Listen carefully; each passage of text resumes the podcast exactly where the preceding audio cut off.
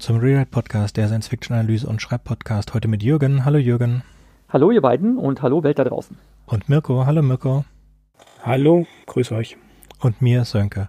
Heute sprechen wir zum dritten Mal über die Kurzgeschichten von Ted Cheng und zwar über die Geschichten, die rausgekommen sind zwischen den Jahren 2011 und 2020. Ich fange an mit Daisy's Patent Automatic Nannies von 2011. Sie ist erschienen als Teil der Anthologie The Hackering T. Lambshead's Cabinet of Curiosities und ist eine der wenigen Geschichten, die Ted Cheng basierend auf einem Abstract geschrieben hat. Und zwar wurde jedem Autor ein Bild eines äh, einer missglückten Erfindung gegeben und basierend auf diesem Bild sollte der Autor eine Geschichte schreiben und das hat Ted Cheng gemacht.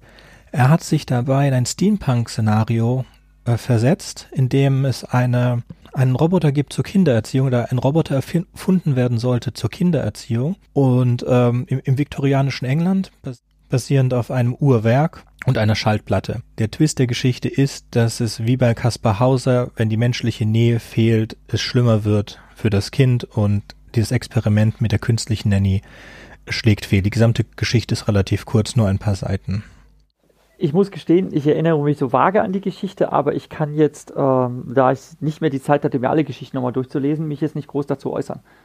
Sie ist nicht schlecht, sie ist aber auch nicht besonders. Sie bringt diesen Punkt halt nach Hause, würde ich sagen.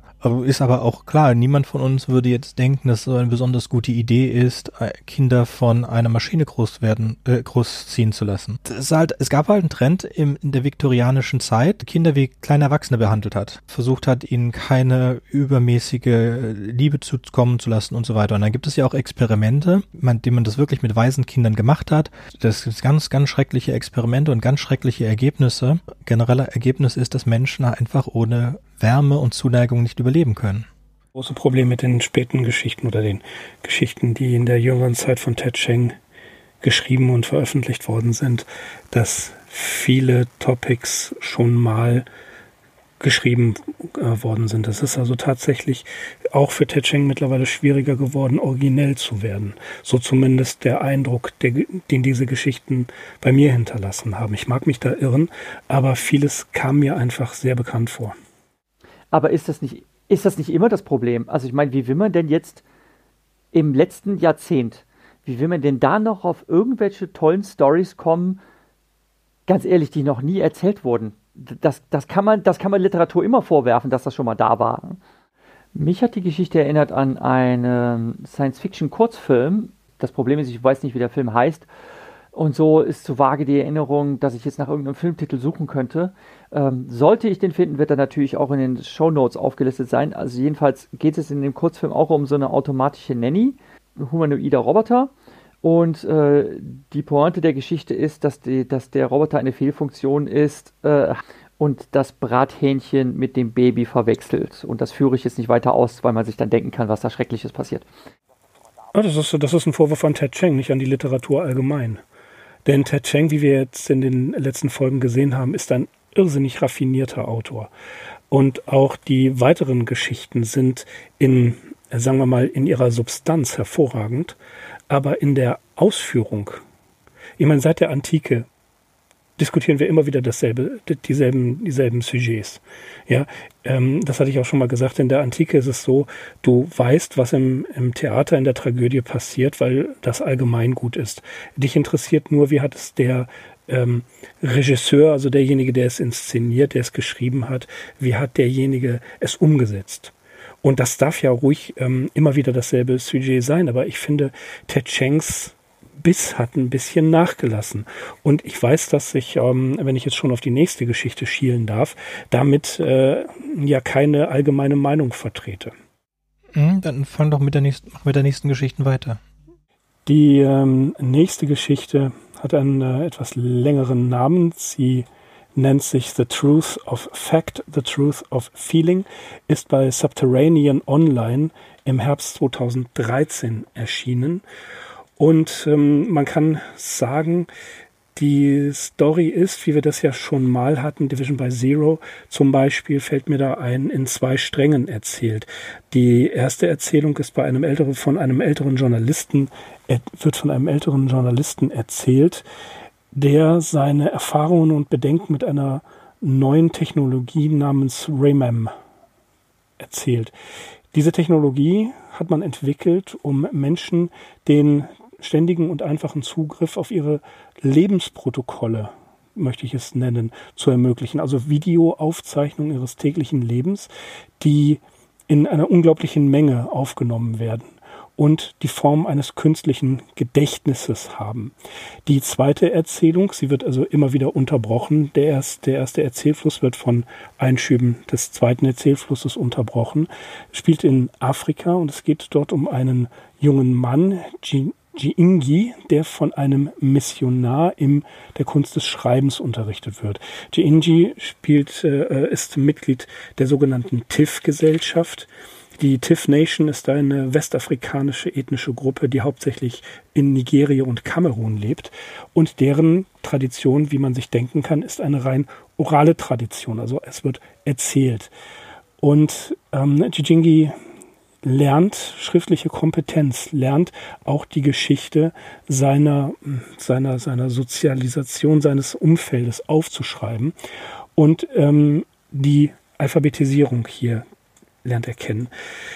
Das Interessante an diesen beiden Geschichten ist, wo, wobei ich ähm, direkt schon etwas wertend eingreifen muss und sagen muss, es ist, sie haben sich unglaublich hingezogen und ich fand sie nicht besonders spannend in ihrer Erzählung.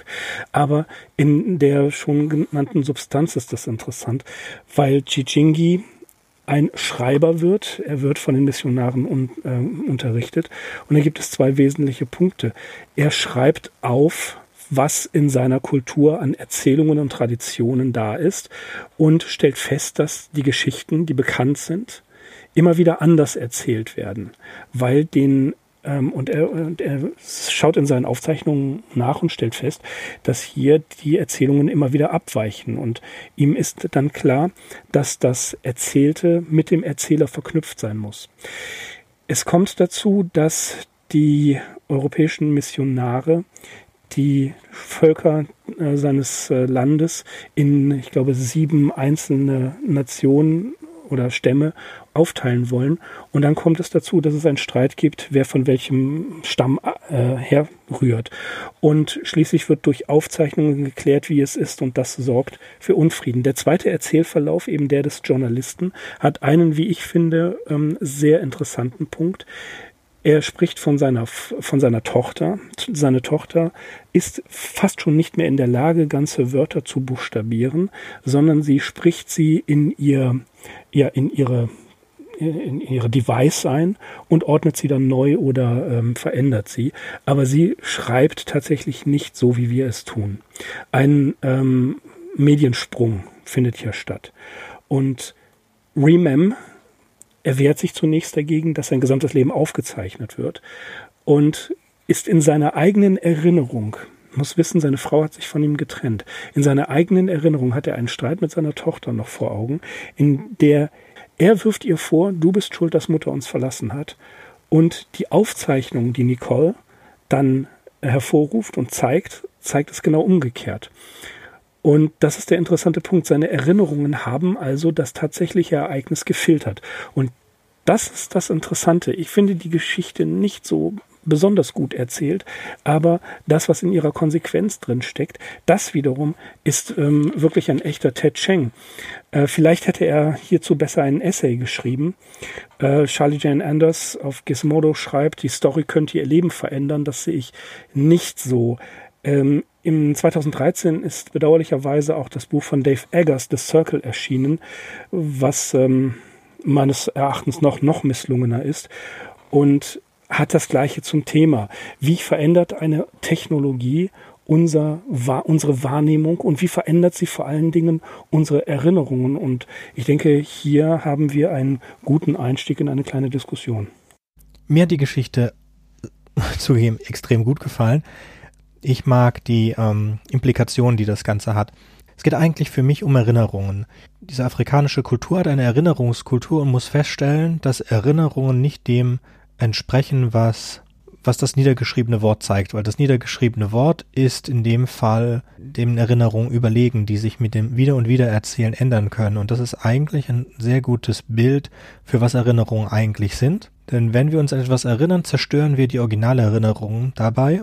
Erst dadurch, dass wir uns wieder erinnern, werden sie geschrieben. Das heißt, die Erinnerungen existieren eigentlich nur so lange, bis wir uns daran erinnern. Und wenn wir sie dann wieder abspeichern, dann werden sie neu geschrieben und können dabei verändert werden. Das ist auch ein Problem, das man mit Zeugen hat vor Gericht, dass wir mittlerweile wissen, dass Zeugen beeinflusst werden können durch Dinge, die sie gehört haben und diese in ihre Erinnerung einbauen. Man kann das, wenn man lustig ist, kann man sich sogar selbst dadurch Erinnerungen geben oder zerstören. Legitim, die, die Frage stellt sich ja Ted Cheng hier auch. Er fragt, gerade was die Geschichte von Nicole und dem Streit angeht. Ja, also äh, sie, Nicole kann durch Fakten beweisen, dass ihr Vater die Sache verdreht hat. Ja? Und jetzt ist natürlich für uns die Frage, wie weit geht das? Wie weit ist es gut, wenn wir Erinnerungen durch Fakten belegen können? Zerstört es nicht auch ein bisschen etwas? Ja, also zerstört es zum Beispiel, es ist das für, für den äh, Erzähler, den wir, dessen Namen wir nicht kennen, der Journalist, der Remem ausprobiert, was, glaube ich, eine Kurz Verkürzung von Remember ist. Der ist, hat seine, seine, seine Seele oder seine Psyche schützt ihn davor, der Schuldige zu sein in diesem Streit, hat aber gleichzeitig eben doch eine Schuld provoziert. Und jetzt kommt das, äh, das Fakt, Nichols legt ihm eine, eine ähm, Aufzeichnung vor, in dem sie scheinbar beweisen kann, dass es genau andersrum ist. So, was macht das mit ihm? Macht ihn das jetzt? Es zeigt er Reue. Er versucht so ja, sich zu entschuldigen und sich Nicole ähm, anzunähern, indem er zugibt, okay, ich sehe hier anhand der Aufzeichnung, das habe ich wohl tatsächlich falsch gemacht. Und all die Jahre, ich glaube fast 20 Jahre oder so, äh, ist hier die Rede davon, hat er in dem Glauben gelebt, richt, moralisch richtig gehandelt zu haben, das Richtige gesagt zu haben. Und dann wird diese gesamte Vergangenheit zerstört. Das ist finde ich, eine Konsequenz, über die man nachdenken kann in dieser Story. Und das ist ein ganz interessanter Aspekt. Ich denke, dass beide Geschichten das eigentlich zeigen, dass unsere Erinnerungen fehlerhaft sind und dass es Dinge gibt, die ihnen überlegen sind. Im einen Fall sind das die Bücher, im anderen Fall ist es Technologie und dass es ein positives Bild ist, hätte der ähm, Journalist das früher gehabt oder sich früher diese Aufzeichnungen gehabt oder Tagebuch geführt oder irgendetwas in der Art, dann wäre ihm das nicht passiert und dieser ewig lange Streit, diese Versöhnung, das wäre einfacher geworden. Und ich habe auch das Gefühl gehabt, dass er dankbar ist dafür. Also ich finde es, das ist das Gefühl, das ich dabei hatte beim Lesen. Also für mich ist das eigentlich eine, eine durchweg positive Geschichte und ich finde es sehr, die Idee sehr schön, es in zwei verschiedenen Ebenen zu erzählen, zu zeigen, dass das, was passiert, eigentlich nur ein weiterer Schritt ist, dass wir diese Erweiterung und diese Auslagerung, die auch schon passiert ist durch Smartphones, dass wir unsere Erinnerungen auslagern in Kalender und dass wir Dinge nachgucken können unseren Telefonen, dass das, äh, dass das eine Realität ist und dass die, die weitergedacht ist mit diesen Implantaten. Und ich, wir haben dazu, Jürgen und ich haben dazu auch gesprochen. Es gibt einige nette Folgen von Black Mirror dazu. Da gibt es einen kleinen Computer, den man sich einpflanzen kann. Man ist dann in der Lage, genauso wie in der Geschichte zurückzuspulen zu eigen, eigenen äh, einzelnen Ereignissen. Und was dort passiert, ist, dass äh, einer der Protagonisten es überinterpretiert. Das heißt, ähm, für ihn wäre es auch besser gewesen, sich nicht erinnern zu können. Wenn er sich nicht erinnern würde, hätte er am Ende nicht alles verloren. Also dadurch, dass er sich übererinnert und Sachen überanalysiert, findet er raus, dass seine Frau ihn betrogen hat, zufällig. Ja, die, die, die Frage ist aber, äh, ich meine, klar endet es tragisch für ihn, aber die Frage ist, ob das jetzt auch nicht so im Interesse der Wahrheit eine Story ist. Äh, davon, also jetzt nochmal auf die Black Mirror-Episode zu verweisen. Ähm, dass ja Unwissenheit nicht immer ein Segen ist, ähm, denn er ist ja dann eigentlich auch der Betrogene. Und hier geht es ja auch darum, äh, Gerechtigkeit herzustellen. Und man kann das jetzt auch so sehen, ich muss mich übrigens äh, der Meinung anschließen, dass die Geschichte wirklich recht langatmig und lahm ist. Man hätte sie recht straff, also deutlich straffer erzählen können. Aber bei beiden Handlungssträngen geht es ja darum, Gerechtigkeit herzustellen, mithilfe von Beweismitteln. Und es geht ja eigentlich ähm, um ja um ein Plädoyer für den Gewinn der Kultur. Also wenn man eine Schreibkultur hat, wenn man eine Aufzeichnungskultur hat, ist das ein großer Gewinn, ein großer Zugewinn für die Menschheit. Denn andere, ja, die so etwas nicht besitzen, sind dadurch ganz klar benachteiligt. Ja, sie leben von der Tradierung. Und es ist tatsächlich auch in der Tradierung der Odyssee und der Ilias so gewesen, dass jeder Rhapsode, der sie gelernt hat, immer wieder, um sich selbst ein kleines Denkmal zu setzen, auch eigene Seitenstränge und Kleinepisoden und Verse verändert hat, um dem Ganzen ähm, was als allgemeines Kulturgut galt, auch noch seine persönliche Prägung mitzugeben. Ja, also zu sehen, wenn ich an dem Hof des äh, des Fürsten so und so bin, erzähle ich die Ilias, äh, erzähle sie so, wie sie eigentlich tradiert wird, baue aber dann noch so ein paar äh, Watermarks mit ein. Und dadurch verändert sich die Geschichte. Also die, die unterschiedlichen Tradierungen sind ja auch beispielsweise beim Nibelungenlied interessant und man muss versuchen herauszufinden, welcher Autor hier was verbrochen hat.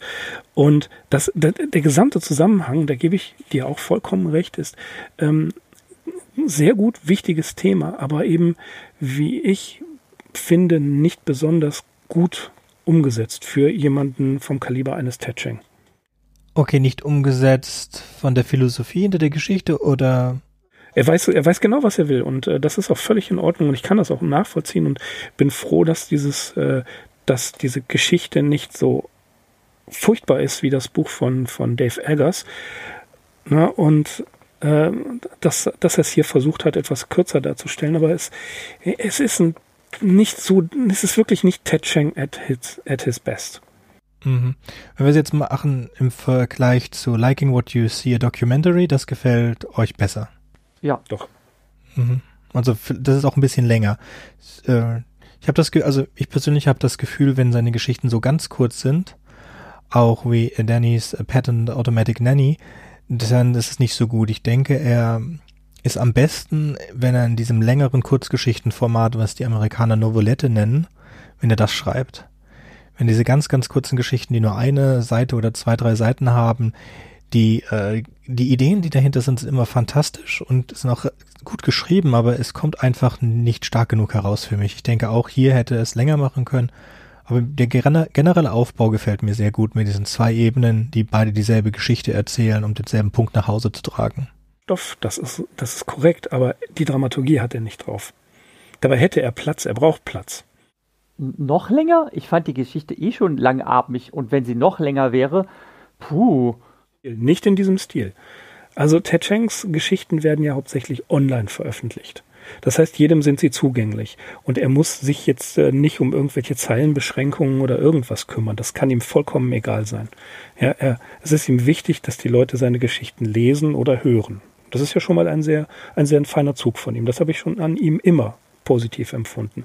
Aber ich meine jetzt nicht diese Geschichte in der Länge, sondern die Idee in eine andere Geschichte. Da, die hätte er ruhig länger schreiben können. Das hier hat mich wirklich teilweise ermüdet.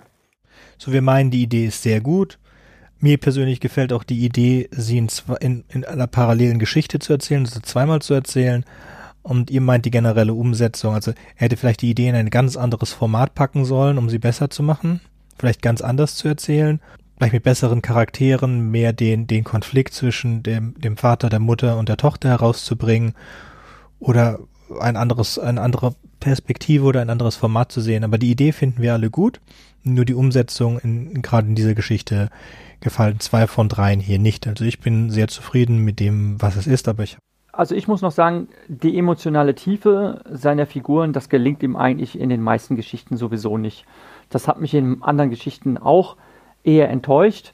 Also wenn du jetzt sagst, zum Beispiel den Konflikt, Konflikt zwischen der Tochter und dem Vater irgendwie mehr ausweiten, ähm, ich weiß nicht, ob es das die Geschichte besser gemacht hätte.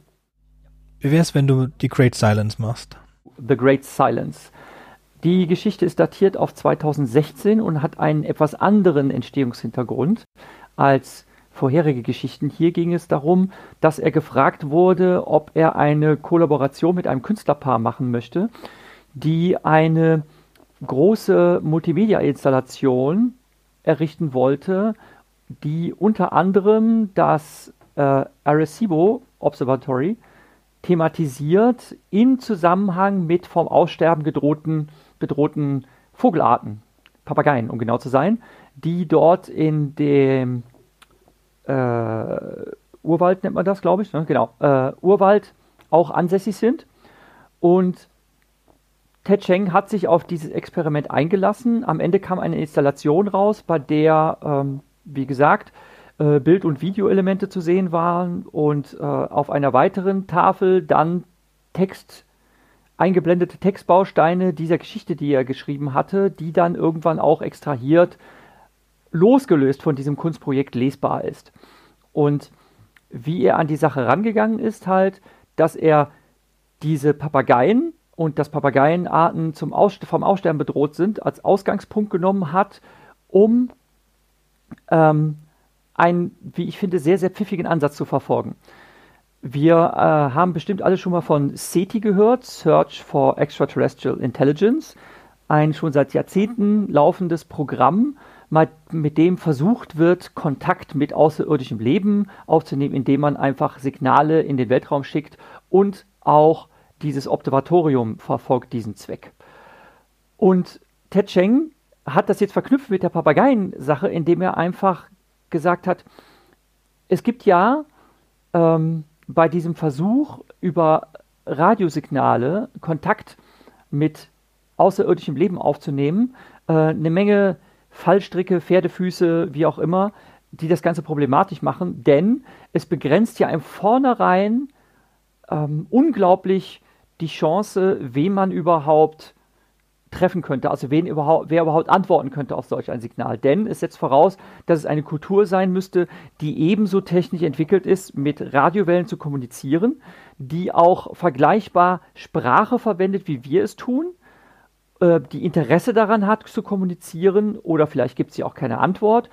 Und all diese Dinge machen das Ganze sehr fraglich, ob ein solches, ein solcher Versuch auf diese Art und Weise ähm, Signale ins Weltall zu senden und dann die Lauscher aufzustellen, ob jemand antwortet, überhaupt irgendwann von Erfolg gekrönt sein könnte.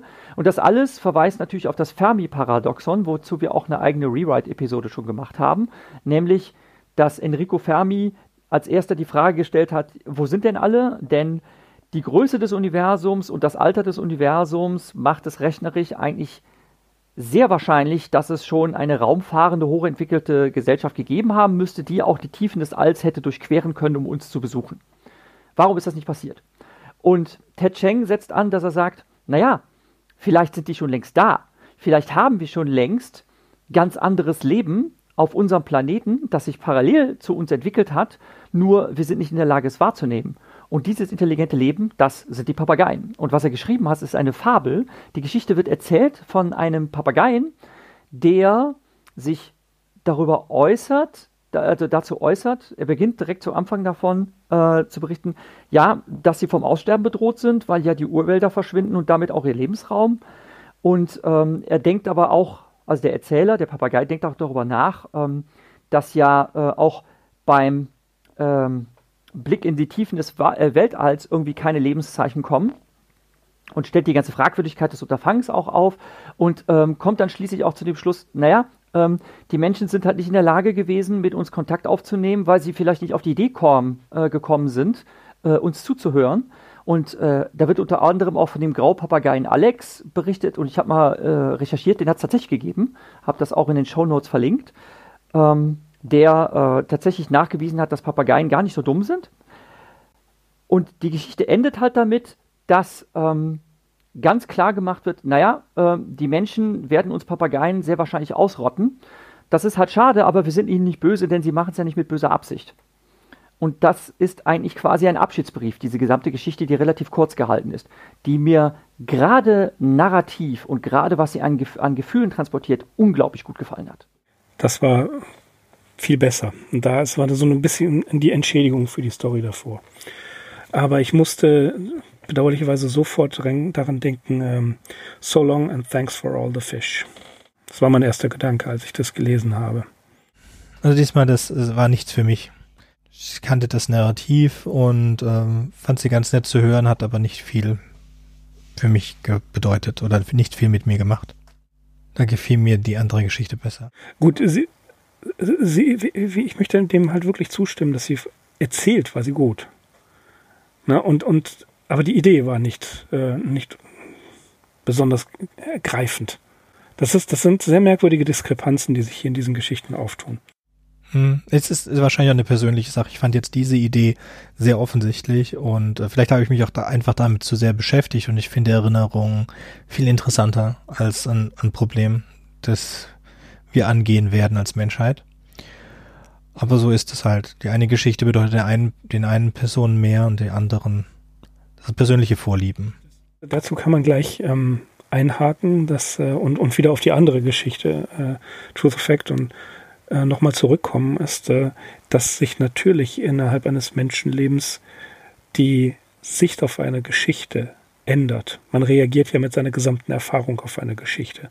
Und möglicherweise, wenn ich diese Geschichte in zwei, drei Jahren nochmal lese, äh, sehe ich das anders. Das will ich gar nicht ausschließen. Manche Sachen bringen dir einfach nichts, wenn du sie liest. Sie, sie, das wisst ihr, das ist gar nichts. Oder wenn, wenn du eine alte Story von dir findest und, und sie durchliest. das sind immer nur Momentaufnahmen. Auch das, das Lesen ist eine Momentaufnahme. Das ist vollkommen korrekt. Ich fand jetzt diese, sie war ganz nett.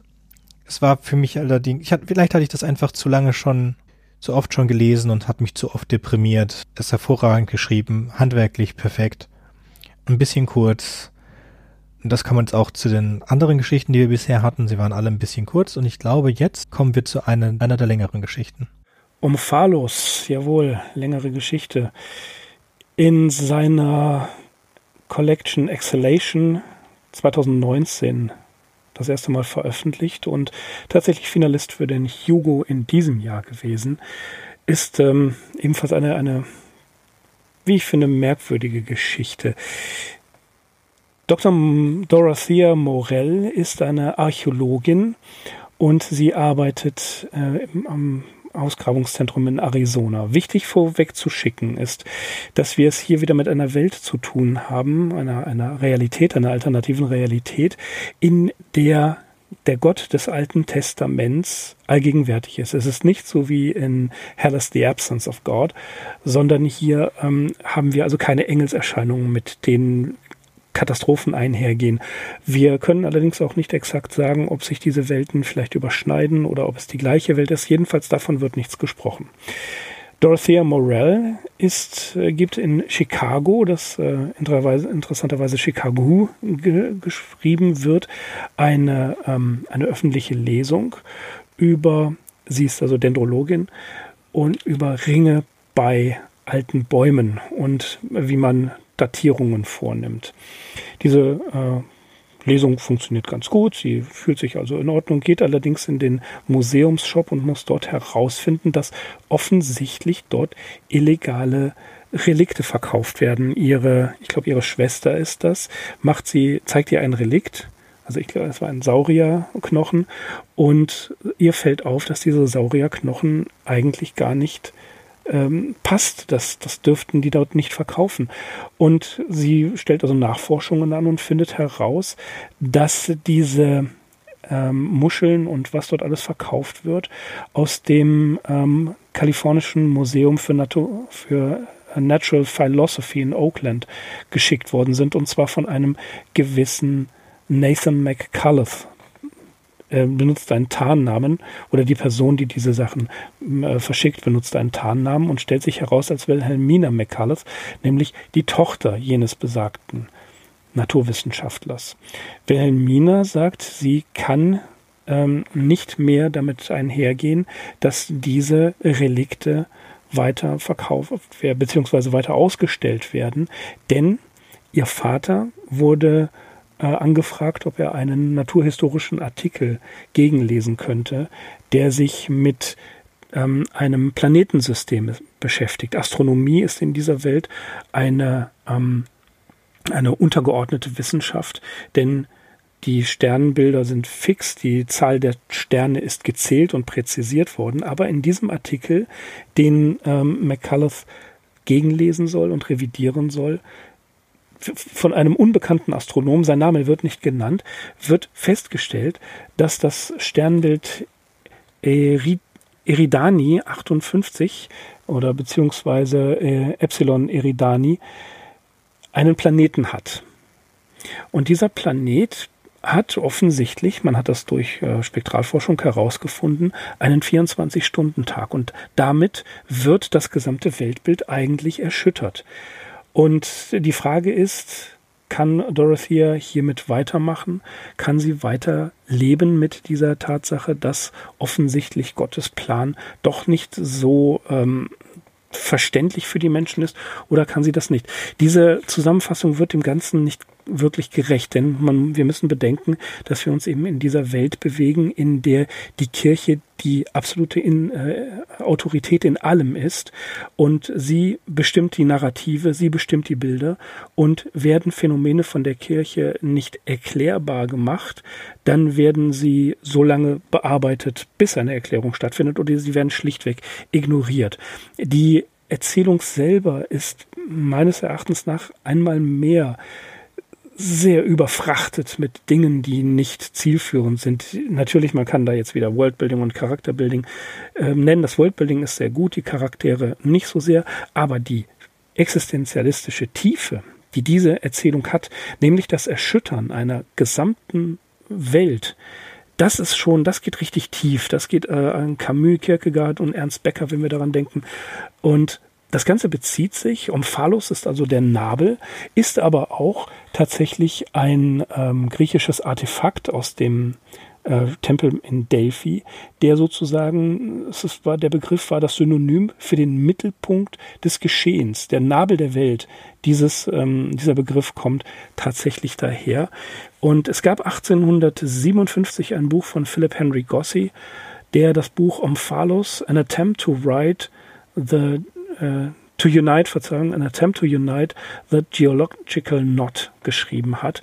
Und hier versucht er moderne Geologie mit der biblischen, biblischen Schöpfungslehre zu verbinden. Fossilien und Saurierknochen und so weiter seien von Gott in die Erde gelegt worden. Und das Stichwort äh, Kreationismus steht im Raum. Und was ich interessant fand an dieser Geschichte ist tatsächlich die Welt, wie sie hier gezeigt wird, ähnlich wie in The Hell is the Absence of God oder Exhalation, ein in sich geschlossenes Weltbild.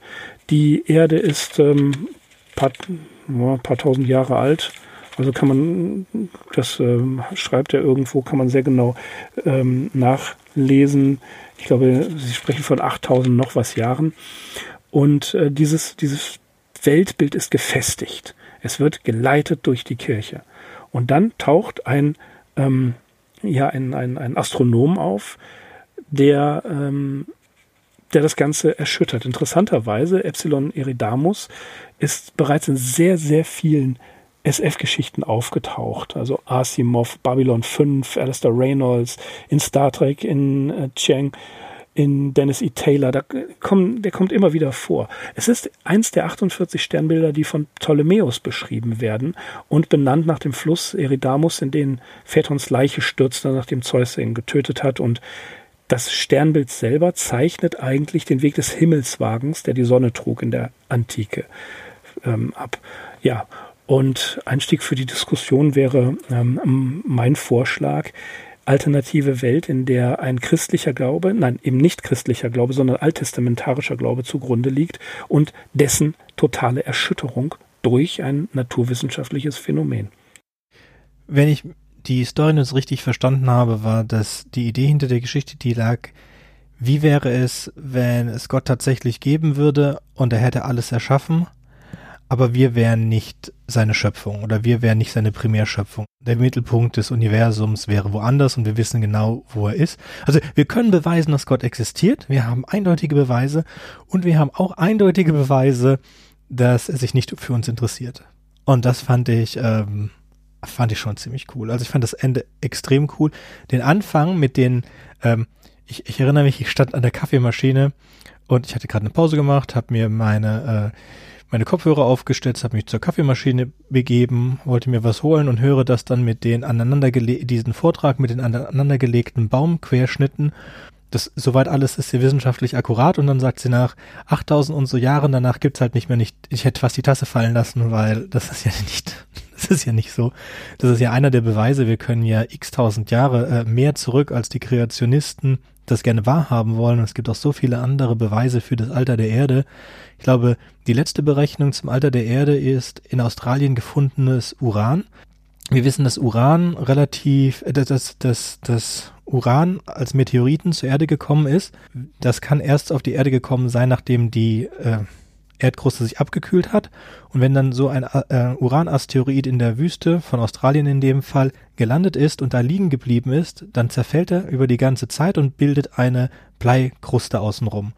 Und wenn man halt dann das Blei wegnimmt und das Uran, dann kann man den Zerfall nachberechnen und darauf kommt man ziemlich genau. Das ist die, die augenblicklich genaueste äh, Erkenntnis, wie alt die Erde ist.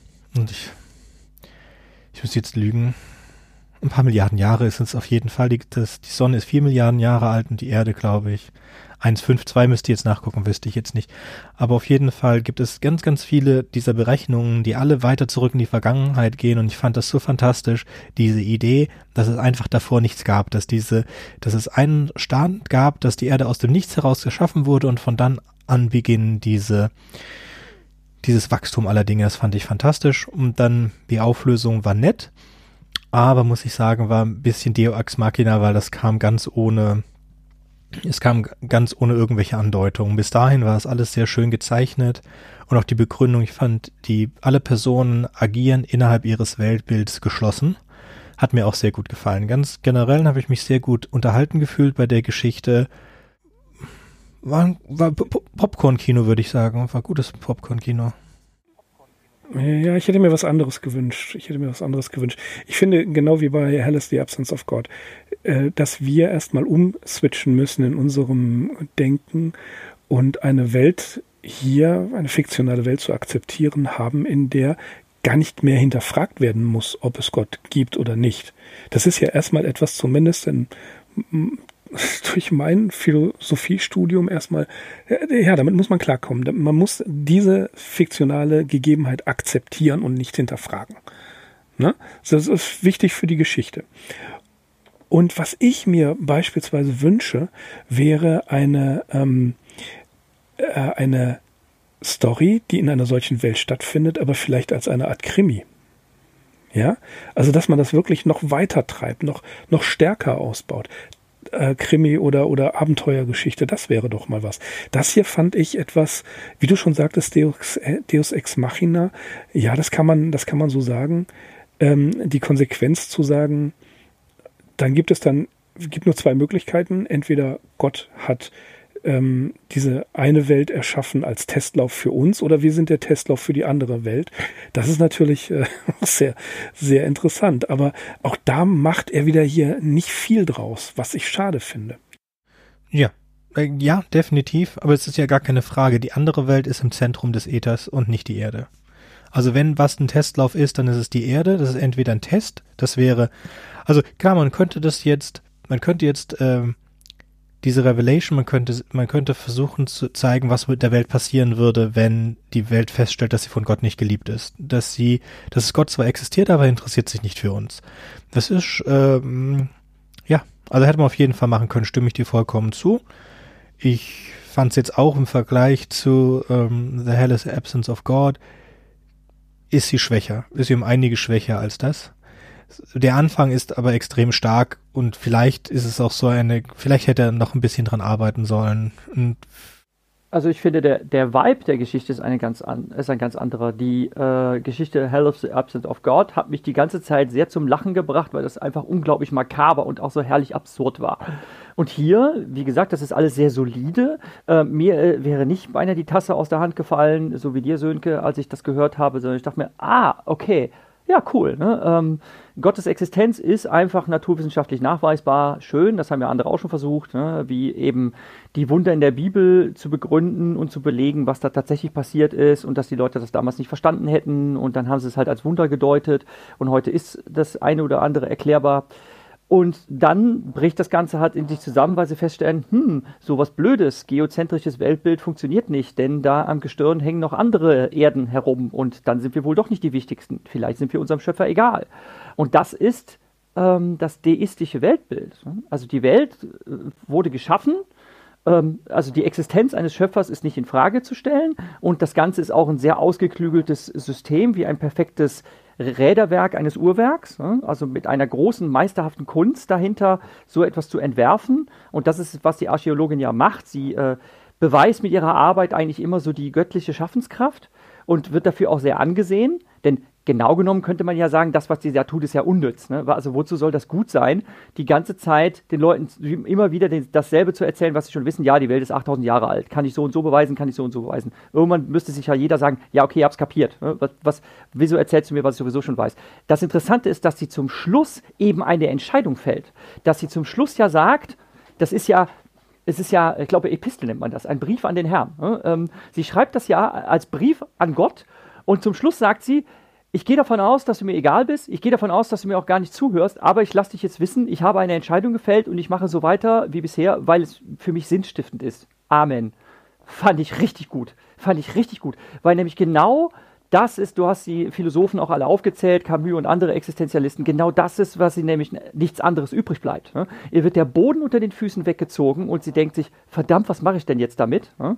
Und sie fällt eine Entscheidung sich selbst wieder einen Sinn zu geben in ihrer Existenz, finde ich super. Und ich finde, da muss man auch gar nicht mehr draus machen. Ne? Also ich weiß jetzt gar nicht, ob das so, ob das so notwendig ist, dass man jetzt sagt, okay, diese Kunde verbreitet sich jetzt und es bricht Chaos aus, äh, äh die, äh, die, die Welt sagt, okay, äh, das hat alles keinen Sinn mehr und dann stürzen alle in die Anarchie oder was auch immer. Ne? Ich weiß, ich weiß nicht, ich weiß nicht, ob das notwendig ist. Hätte er versuchen können, diesen Planeten zu erreichen. Ja, aber ich finde, äh, es gab ja es gibt ja keine Raumfahrt. Die ist ja nicht notwendig, weil alle Sterne ja schon bestimmt sind. Es gibt äh, innerhalb eines solchen Weltbildes absolut vermute ich mal keine Notwendigkeit, nach den Sternen zu streben. Aber was ich gerade eben sehr interessant fand, war zu sagen, äh, es ist für die Story tatsächlich nicht relevant, ob sich diese Neuigkeit wirklich verbreitet, denn das ist noch nicht mal äh, gegeben, dass sie wirklich Konsequenzen hat. Aber was ich und ähm, für den, den Autoren oder jemanden, der, der schreibt, ist ja immer das Gefährliche, das Ende der Geschichte muss ja plausibel sein. Und hier, und das hast du gerade eben hervorragend äh, dargestellt, ist tatsächlich eine Entscheidung, die nicht offen gelassen wird. Das wäre ja ein, wie ich finde, in der Konsequenz mit diesem Hintergrund einer solchen Geschichte ein ganz billiger Schluss gewesen. Ich lasse es also offen. Nein, Tetcheng entscheidet sich entscheidet sich dafür zu sagen, Dorothea macht weiter und es ist ihr egal, ob Gott sie hört oder nicht. Sie macht weiter. Und einen Charakter in, einer solchen Welt mit einer solchen Tragweite seiner, seiner Erkenntnis eine Entscheidung treffen zu lassen, ist ebenfalls eine mutige Entscheidung des Autoren. Ich, ich habe das Gefühl, dass das ein bisschen untergegangen ist oder ich weiß auch nicht, ob ich mich richtig daran erinnere, aber in der Physik dieser Parallelrealität ist es ja so, dass die Lichtgeschwindigkeit ganz anders funktioniert als bei uns. Und dass sie deswegen unterschiedliche Geschwindigkeiten des Lichts messen durch das Äther, in dem sich die Planeten befinden. Und dadurch können sie ja berechnen, was das eigentliche Ziel des Lichtes ist. Und das ist auch eine sehr interessante Diskussion, die ich äh, an ganz anderer Stelle die letzten Tage mal gehört habe, ähm, das war so eine atheistische Diskussion, die gemeint hätte dann, wenn es Gott wirklich geben würde und die Erde wäre das Zentrum der, der, des Universums, dann würde ich auch erwarten, dass das Licht sich anders verhält, als es das tut. Und zwar so, wie es sich, wie man früher gedacht hat, dass sich das Licht verhält. Und zwar genau wie in der Geschichte es sich verhält, dass es dem Zentrum des Universums zustrebt. Also, das fand ich sehr lustig. Ich weiß nicht, ob diese Person, die diesen Vortrag gemacht hat, ob das, ähm, ob die auch diese Geschichte kannte oder nicht. Aber ich fand das sehr interessant, dass das kurz bevor wir diese Geschichte aufnehmen, dass ich das höre, nochmal an einer anderen Stelle. Als, als, als Antidotum dazu, ja. Ähm, ich habe das mal gemacht, ein junger Mensch, äh, sehr, sehr netter, sehr freundlicher Mensch, äh, hat Geologie und Sprachwissenschaften studiert und ähm, ich habe ihn an der Uni kennengelernt, wir haben uns unterhalten und dann stellte sich heraus, erst zu den zu einer anderen religiösen Gruppierung, deren Namen ich nicht nennen möchte, übergetreten und hat sein gesamtes Geologiestudium tatsächlich, und das ist, das ist jetzt nicht dramatisiert, dahingehend ausgerichtet, zwei Dinge zu tun, die Bibel zu übersetzen und das in Zusammenhang mit der Bibel so darzustellen, äh, wie, wie, das, äh, wie Gossi das gemacht hat. Und das finde ich, das fand ich sehr krass. Also das hat mich schockiert. war ja lange in Singapur und in Singapur gibt es sehr viele unterschiedliche Kirchen. Das ist nicht wie in Deutschland, dass es Katholiken und, und äh, Evang äh, evangelisch gibt und dann gibt es noch einen Haufen kleinere äh, Kirchen. In, in Singapur ist es so wie in den Vereinigten Staaten, dass es sehr viele kleine Kirchen gibt. Und eine Freundin meiner Frau, eine sehr nette, sehr erfolgreiche Dame, verheiratet mit einem Priester und sie hat die Hosen an, sie verdient das Geld, weil er verdient als Priester so gut wie gar nichts. Ähm, und die sind auch äh, bibeltreue Christen, die also an eine relativ äh, junge Erde glauben, aber an Homopathie glaubt sie nicht. Also sie kann absolut nachvollziehen, dass Homopathie Quatsch ist, dass das nicht funktioniert, aber die Erde ist 6000 Jahre alt. Ansonsten ist sie ganz super nett und wir haben uns einfach darauf ge geeinigt, dass wir, sie, sie weiß, wie meine Einstellung zu diesen Sachen ist und wir reden übers Essen und über alles Mögliche, aber lassen das, lassen also ich fand das nur so lustig, als ich herausgestellt hat, dass sie nicht an Homopathie glaubt, da dachte ich, ich kann es nicht nachvollziehen. ja. Da immer, ich denke da immer an die, äh, an, an den Film Sleepers, ja. Wie er sagt, würdest du ihm, schreib bitte zwei Drinks auf meinen Deckel und erklär ihnen die Regeln. Und er sagt, äh, der Barkeeper zu den Menschen, äh, zu den beiden Männern am Tresen, sie kennen die Regeln, keine Religion, keine Politik. Ja. Das war, das war ganz interessant. Ein, ein Aspekt, den ich nur ganz kurz noch erwähnen würde, es wäre hochinteressant, wenn sich jemand mal, wenn er eine Examensarbeit oder äh, etwas anderes schreiben möchte, über das Worldbuilding bei Ted Cheng auseinander, wenn er sich damit auseinandersetzen würde. Ich glaube, das gibt wahnsinnig viel her. Damit könnten wir kommen zu Anxiety is the Dizziness of Freedom. Eine weitere Novelette, ebenfalls zuerst veröffentlicht in der Anthologie Exhalation aus dem Jahre 2019, war auf Platz 5 bei den Hugos, ähm, war nominiert für den Nebula und war Finalist bei den Lotus Awards. Scheinbar 2000, ebenfalls in 2020. Um was geht's? Es ist äh, eine Geschichte aus einer Welt, in der es sogenannte Prisms gibt. Und diese Prisms sind Maschinen, die nach ihrer Aktivierung die, Dimension, die, die Welt in zwei Dimensionen teilen. Das ist dieses, dieses Prinzip der, äh, wie nennt man das, der, der Unschärfe. Ja, dass ein, ein bestimmter Status entweder gemessen werden kann oder nicht und dass er dann ins, in, in das Place fällt. Wo hatten wir das schon mal? Wir hatten das schon mal mit der Maschine, die, wo man auf den Knopf drückt, dann, äh, dass der, die, der Knopf anfängt zu leuchten, bevor man drauf drückt. So, also haben wir diese Maschinen, die bestehen aus einer endlichen Anzahl an Ionen und diese Ionen können entweder gemessen werden oder nicht. Das heißt, man hat einen Kommunikationsweg in diese andere Welt, aber der ist endlich. Das heißt, man kann nicht dauernd mit dieser anderen Welt kommunizieren, sondern man hat ein, Sie beschreiben das als Notepad, also als einen Notizzettel und wenn kein Blatt mehr auf diesem Notizzettel ist, dann ist die Verbindung zu dieser Welt abgebrochen. Ja? Und diese Notizzettel sind mittlerweile ein Gigabyte groß, also kann man auch äh, äh schlecht aufgelöstes Video oder Audio haben. Und es gibt dann wird wird der, der, die Marktwirtschaft über diese Prisms erklärt. Also je älter sie sind, je wertvoller sie sind, ist in dem, in der anderen Welt, mit dem das Prism verbunden wurde, irgendetwas Besonderes passiert, dann ist das auch sehr wertvoll. Und es wird erzählt, was das mit Leuten macht, dass Leute in Abhängigkeit dazu geraten, mit der Person auf der anderen Seite, also mit ihrem Spiegel selbst, auf der anderen Seite zu kommunizieren. Und wenn es dem Spiegel selbst besser geht, dann fühlt man sich schlechter. Man versucht äh, über bestimmte Ag Ag Agenturen mit verschiedenen Selbst auf den anderen Seiten in Verbindung zu geraten, um zu sehen, wer bestimmte Entscheidungen in seinem Leben getroffen hat, um seine eigenen Entscheidungen besser einordnen zu können. Die Hauptfigur ist Ned. Ned arbeitet in einem dieser dieser Shops, in dem man seinen Prism kaufen, verkaufen, warten und ausleihen kann. Und ähm, als allererstes, sie arbeitet, äh, ihr, der Mitarbeiter, für den sie arbeitet, betrügt ganz am Anfang eine alte Frau, die sehr lange mit ihrem Prism, mit einem Parase Parallelsell von ihr gesprochen hat. Und sie ist kurz vor dem Tod und er überzeugt äh, die alte Dame, dass sie ihr gesamtes Vermögen, das nicht besonders viel ist, ein paar tausend Dollar, an die äh, an ihr Parallel-Ich überweisen kann und dem Parallel-Ich erzählt er, dass ähm, sie äh, dement ist und dass sie einfach mitspielen soll und natürlich geht das nicht und es sei alles in Ordnung. und somit betrügt er hier um ein paar tausend Dollar. Aber eigentlich ist der große Coup, den sie planen. Sie haben erfahren, dass von einem ähm, Pop Couple, von einem Pop, einem, einem, einem Celebrity-Pärchen, der eine Teil in einem Autounfall in dieser Welt gestorben ist, aber in dem Prison von einer Person, die Ned von einer, die Ned kennt, ist die andere Person gestorben. Das heißt, die beiden Überlebenden, die unterschiedlichen Überlebenden des Pärchens könnten sich über dieses Prism unterhalten. So dieses Prism hat dadurch einen unheimlich hohen Wert, wenn man denn an dieses Prism herankommen würde. Also geht Ned zur selben Selbsthilfegruppe wie der Besitzer dieses Prisms und versucht über den Lauf der Geschichte diesen Besitzer des Prisms dazu zu bekommen, es zu verkaufen. Die zweite Hauptfigur ist die Leiterin dieses Gesprächskreises, dieser Selbsthilfegruppe, Dana, und sie hat ein eigenes Problem. Und zwar hat sie eine, eine Freundin, die immer wieder bei ihr auftaucht und Dana für ihr verfuschtes Leben die Verantwortung gibt.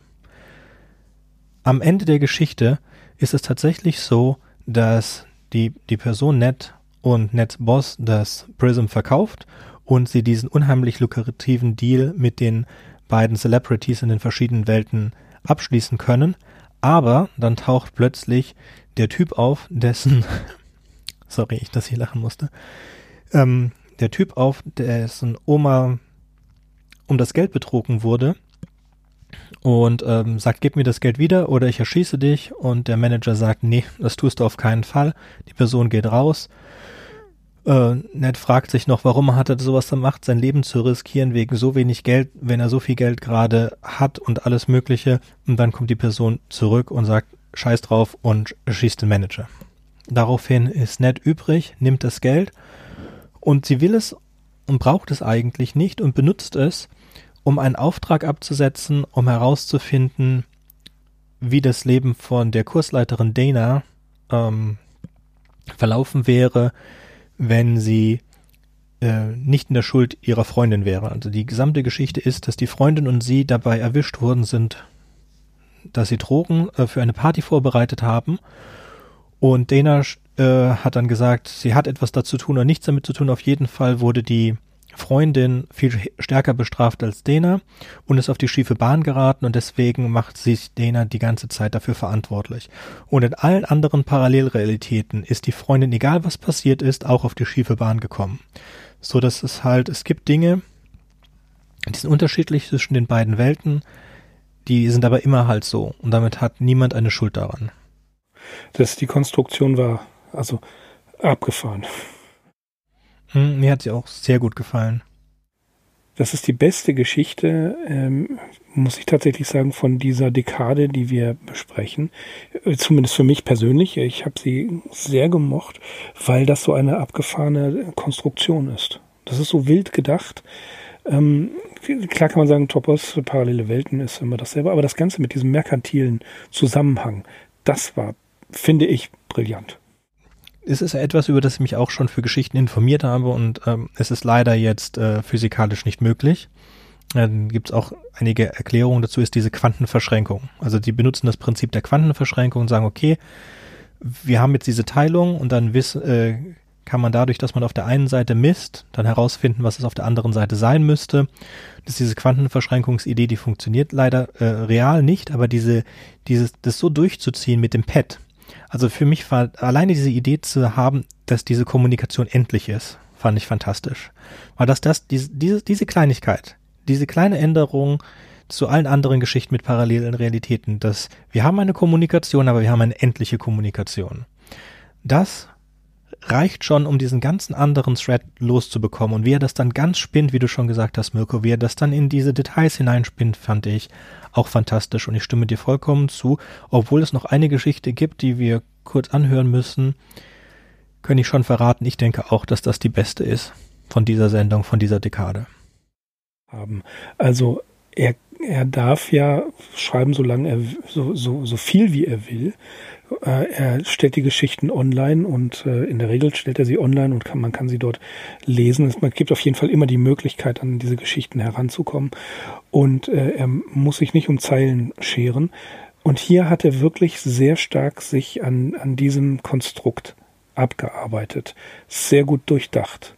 Ne? Und das gefällt mir einfach. Diese, diese Idee, das auch noch zu verkaufen und hin und her und dann macht man, macht man diesen Deal und diesen Deal und wird kriminell, das kommt auch noch hinzu.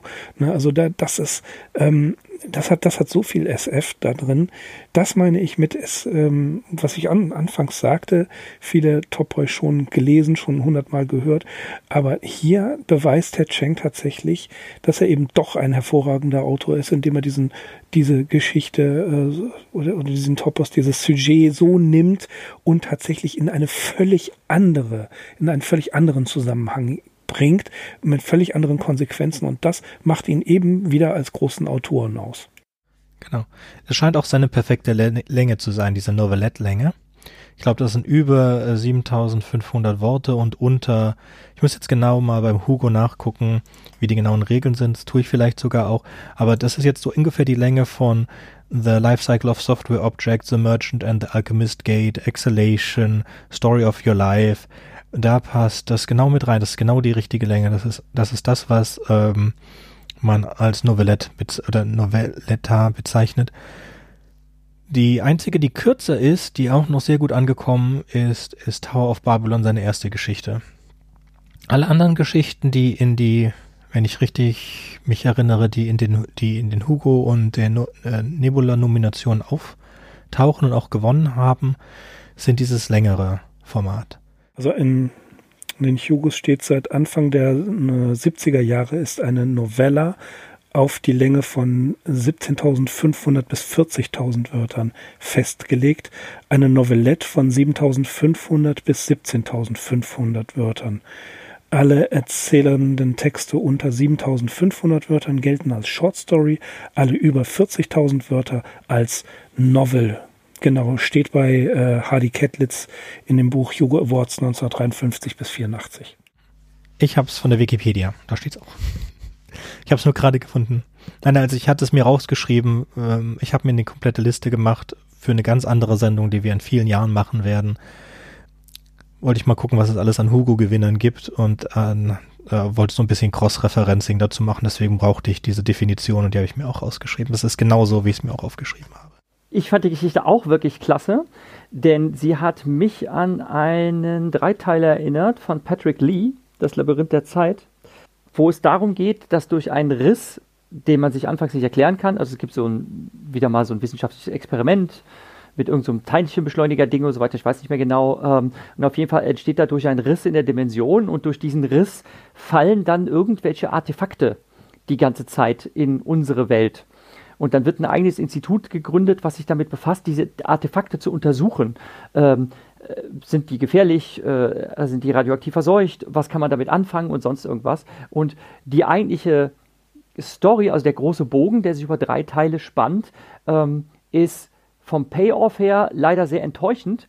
Richtig toll sind die Gadgets, die der Autor sich hat einfallen lassen, die er dann einfach unserer Welt hinzufügt. Natürlich dann irgendein so Anzug, der unsichtbar machen kann und halt, halt wirklich funktioniert. Ähm, dann so ein Ding, womit man die Zeit anhalten kann, äh, womit man äh, auch so einen alternativen Verlauf der Geschichte äh, wie in einem Traum erleben kann. Richtig, richtig toll erzählt, richtig super durchdacht und ich fand das so fantastisch, weil man in diese Welt einfach immer weiter solche neuen Gadgets einfügen kann und damit Geschichten spinnen kann. Ich fand es sehr, sehr schade, als diese, ähm, dass dieser Dreiteiler vorbei war und als zum Schluss Arthur Ponte rauskam und man dachte so, hm, okay, das ist jetzt ein bisschen enttäuschend, dass das jetzt so die Auflösung des Ganzen ist und wie die Geschichte dann endet. Ähm, ich hätte da gerne noch weitere Teile zu gehabt. Also das kann ich euch wärmstens ans Herz legen, äh, wenn euch das mit diesem, mit diesem Device äh, so gut gefällt. Ne? Da gibt es halt diese Romanreihe, die in ähnlicher Weise funktioniert? Was, was stellen die Menschen damit an, wenn sie irgend so ein ganz tolles Tool haben, was einem unglaubliche Möglichkeiten eröffnet? Da kann man natürlich auch als Tipp Brick and Morty gucken. Das hat ja ähnliche Tools. ja, genau. Gut, wollen wir dann zur letzten Geschichte für heute kommen? Ja, das ist dann wieder mein Part. Im Mai 2019 wurde auf der Seite der New York Times ein Text veröffentlicht, auch geschrieben von Ted Cheng, mit dem Titel It's 2059 and the rich kids are still winning. Da geht es um ein neues Projekt. Das ist das First Installment of a new series und zwar Op-Eds from the Future. Es geht darum, dass Science-Fiction-Autoren, Futuristen und Philosophen fiktionale Essays oder Texte schreiben, die ähm, überlegen, also die Überlegung anstellen, wie wäre das in der Presse zum Beispiel in 10, 20 oder in 100 Jahren in der Zukunft ähm, über aktuelle Themen zu schreiben. Das ist so der Ansatz. Und Ted Cheng hat da den Auftakt gemacht und es ähm, fängt halt damit an, mit dieser äh, schon provokativen Überschrift, äh, die, die reichen Kids gewinnen immer noch, äh, um, dass er äh, damit beginnt, dass äh, letzte Woche äh, die Times einen Artikel darüber veröffentlicht habe, wie das Gene Equality Project sich denn so entwickelt habe. Und dann wird kurz erklärt, worum es dabei geht. Bei dem Gene Equality Project ähm, wurde mit philanthropischem ähm, Bestreben armen Menschen die Möglichkeit gegeben, durch ein Gen-Editing ähm, die Intelligenz ihrer Nachkommen zu boosten. Mit äh, dem frommen Wunsch, diesen Kindern aus sozial schwachen Verhältnissen doch auch Aufstiegschancen zu ergeben, äh, ermöglichen. Denn ähm, wenn die Kinder dann blitzgescheit wären, dann müssten sie ja danach Karriere machen. Und das ist jetzt halt eine Weile her. Und jetzt kann man halt die ersten Ergebnisse davon begutachten, ob das Früchte getragen hat. Und man stellt halt fest, hm, äh, eigentlich nur sehr wenige haben College-Abschluss und auch nur wenige von diesen jetzt äh, künstlich Hochbegabten haben jetzt auch wirklich so einen gut bezahlten Karriereberuf und dann wird halt knallhart damit abgerechnet und wird halt festgestellt, naja, ähm, dieser typische American Dream, der immer propagiert wird, wenn du clever bist und wenn du tüchtig bist, dann wird aus dir schon was, das kann ja so nicht sein, sondern es liegt wohl ganz eher an dem, was auch schon im 19. Jahrhundert in Europa bekannt war, nämlich dass das Milieu maßgeblich das Gedeih und Verderb der Nachkommen bestimmt und den Kindern nützt es nichts, smart zu sein, wenn sie eben nicht durch ihr soziales Umfeld gefördert werden können. Das ist so die, ähm, das Fazit, was dieser Text zieht. Es ist eigentlich gar keine wirkliche Geschichte. Es entwirft einfach nur ein Szenario, extrapoliert in die Zukunft, was gegebene Thesen aufgreift und einfach dieses kleine Science-Fiction-Element hinzufügt. Was wäre, wenn man Gen-Editing betreiben könnte und tatsächlich einen IQ-Booster implantieren könnte, den sich normalerweise nur reiche Leute leisten können. Wir machen das auch den Ärmeren zugänglich. Würde das was bringen? Wahrscheinlich nicht. Fand ich sehr gut geschrieben, denn mir gefällt es, dass Ted Chang auch sehr gut zwischen den verschiedenen Stilformen hin und her springen kann. Wir haben ähm, Like by Liking What You See, haben wir das ja auch in dieser Montagetechnik, dass ähm, das Ganze so im Berichtsstil von verschiedenen ähm, Zeugen äh, auch eines Experiments mit einem neuen Device äh, ist äh, und dass sie davon berichten. Und das ist weniger ähm, so in der klassisch äh, epischen Form, dass ich einen Erzähler habe, der in der Ich-Form oder in der dritten Person das Ganze berichtet, sondern ich habe einfach verschiedene Figuren, äh, die sehr authentisch im Dokumentarstil davon berichten. Und das hier ist halt jetzt auch so im Stil eines journalistischen Textes geschrieben, aber natürlich fiktiv. Mich hat sehr erinnert an The Evolution of the Human Science. Vom Stil her und von der Länge. Wobei ich ja ähm, Evolution of the Human Size einen, einen bedauernswert entschärften Titel äh, finde, denn ähm, äh, ursprünglich hieß er ja die Krümel aufsammeln. Ich fand es wieder eine okay Story. Hm. Also viel habe ich wirklich jetzt äh, nicht dazu zu sagen, weil das in der Zusammenfassung alles schon hervorragend äh, dargestellt wurde. Ähm, es hat mich jetzt nicht ganz so ähm, in Enthusiasmus versetzt, aber ähm, doch gehört zu den von den heutigen Stories erwähnten auf Platz zwei. Okay, ich bin, ich bin, wie gesagt, von den beiden Stories, die ich äh, jetzt zusammengefasst hatte, wie man äh, unschwer erkennen konnte, doch etwas enttäuscht gewesen. Ähm, die andere äh, wo wir einstimmig gesagt haben, die ist her hervorragend. Aber was ich halt toll finde, ist The Rich Kids, uh, was war das, Are Still Winning, ne? Das, das hat mir als, als Seitenhieb sehr gut gefallen. Aber ich bin ein bisschen vom, vom Titel habe ich mich verleiten lassen, habe ein bisschen was anderes erwartet. Also ich habe die Geschichte auch mit großem Interesse gelesen und fand sie auch sehr gelungen, wobei sie auch wieder mal, es ist ja ein Text ohne Handlung, eigentlich passiert da ja gar nichts. Ähm, aber was es thematisiert, ist etwas, womit ich mich halt zufälligerweise auch schon beschäftigt habe, weil ich ja auch in der Pädagogik äh, tätig bin und äh, Hochbegabung ein Phänomen ist, dem ich gelegentlich begegne. Und ähm, ich auch immer gemutmaßt habe, dass die Smarten und die Hochbegabten dann ja zum Beispiel auch die gut bezahlten Berufe hätten. Aber das ist gar nicht der Fall. Also was zum Beispiel aus Hochbegabung gemacht wird, ist ähm, zum einen sicherlich, wenn es jetzt darum geht, unbedingt reich zu werden und einen gut bezahlten Beruf zu haben, äh, ist es sicherlich förderlich, nicht auf den Kopf gefallen zu sein. Aber es kann auch hinderlich sein. Ich habe tatsächlich auch in den Shownotes einen Spiegel Online-Artikel äh, verlinkt, ähm, wo propagiert wird, dass man das eigentlich tunlichst lassen soll, weil zum Beispiel den Hochbegabten eine begrenzte soziale Kompetenz unterstellt wird.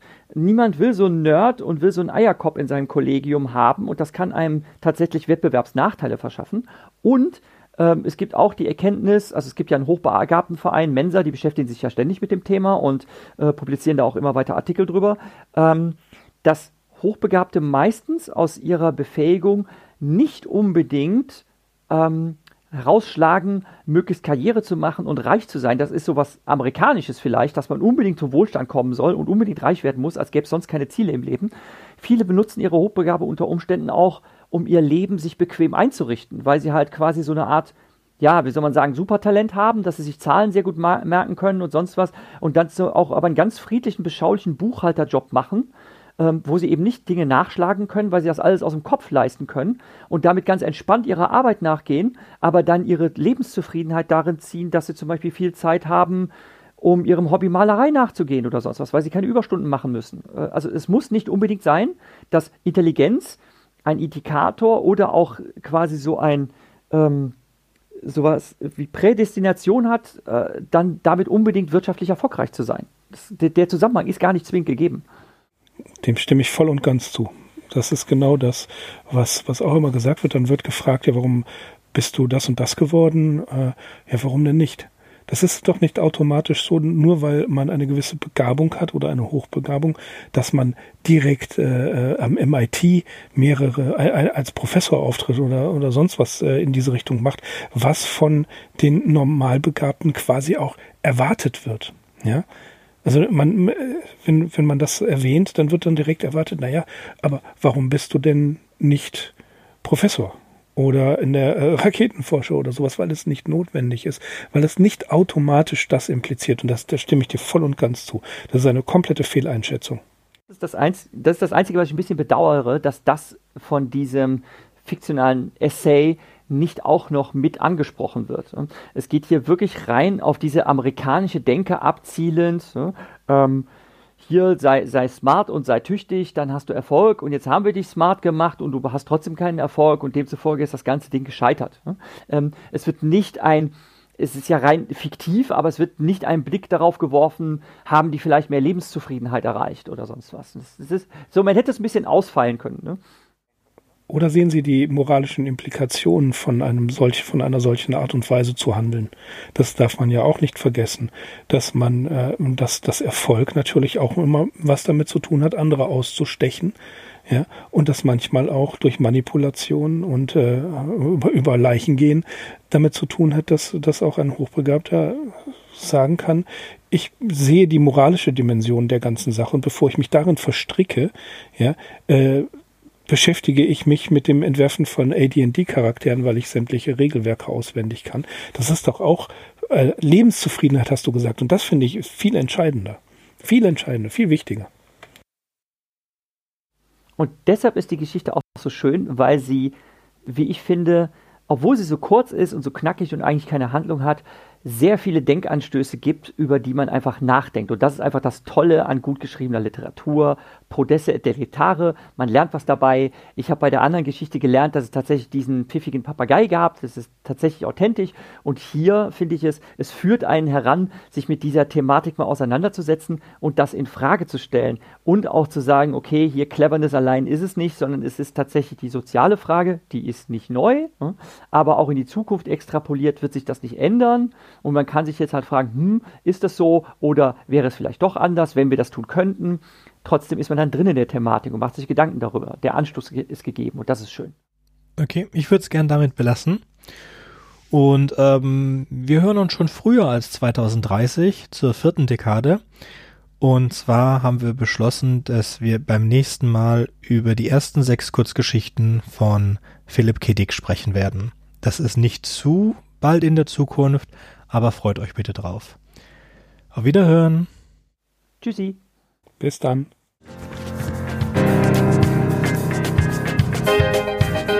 Wartet, ich habe noch was vergessen. Wenn euch unser Podcast gefällt und ihr vielleicht sogar mitmachen möchtet, würden wir uns über Nachrichten von euch freuen.